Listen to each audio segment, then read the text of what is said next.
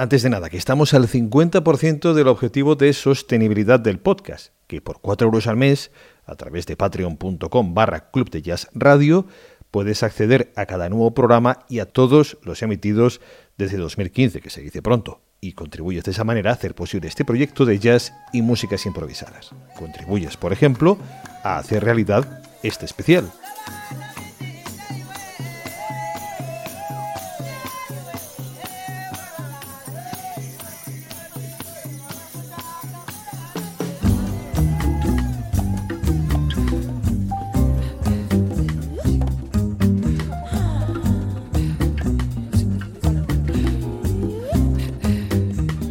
Porque es especial lo que propone la baterista Terry Lynn Carrington, que acaba de publicar un libro con 101 partituras de canciones compuestas por mujeres tras descubrir que el Real Book, el libro de estándares del jazz, es un libro que básicamente las ignora.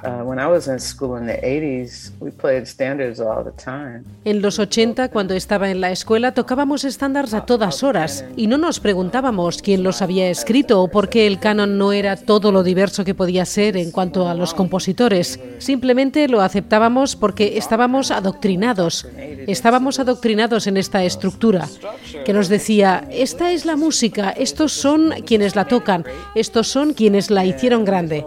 Simplemente lo aceptábamos y ahora nos estamos haciendo estas preguntas. ¿Cómo es posible que a las mujeres se las excluyera de la creación de esta música, tanto de la parte interpretativa como de la compositiva?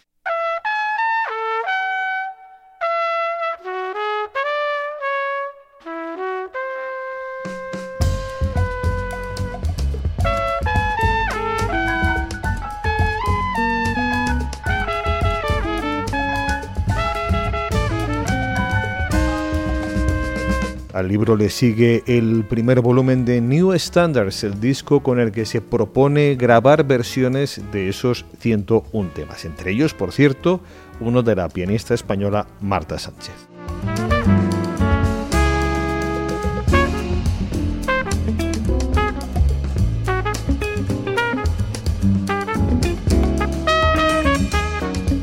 Terry Carrington es además directora del Instituto de Jazz y Justicia de Género de Berkeley en Boston, con el que busca crear un espacio de inclusión e igualdad en la academia. Hablamos con ella de jazz, de justicia de género, de su carrera y descubrimos cómo suenan los New Standards firmados por ellas. Solo, por supuesto, en Club de Jazz.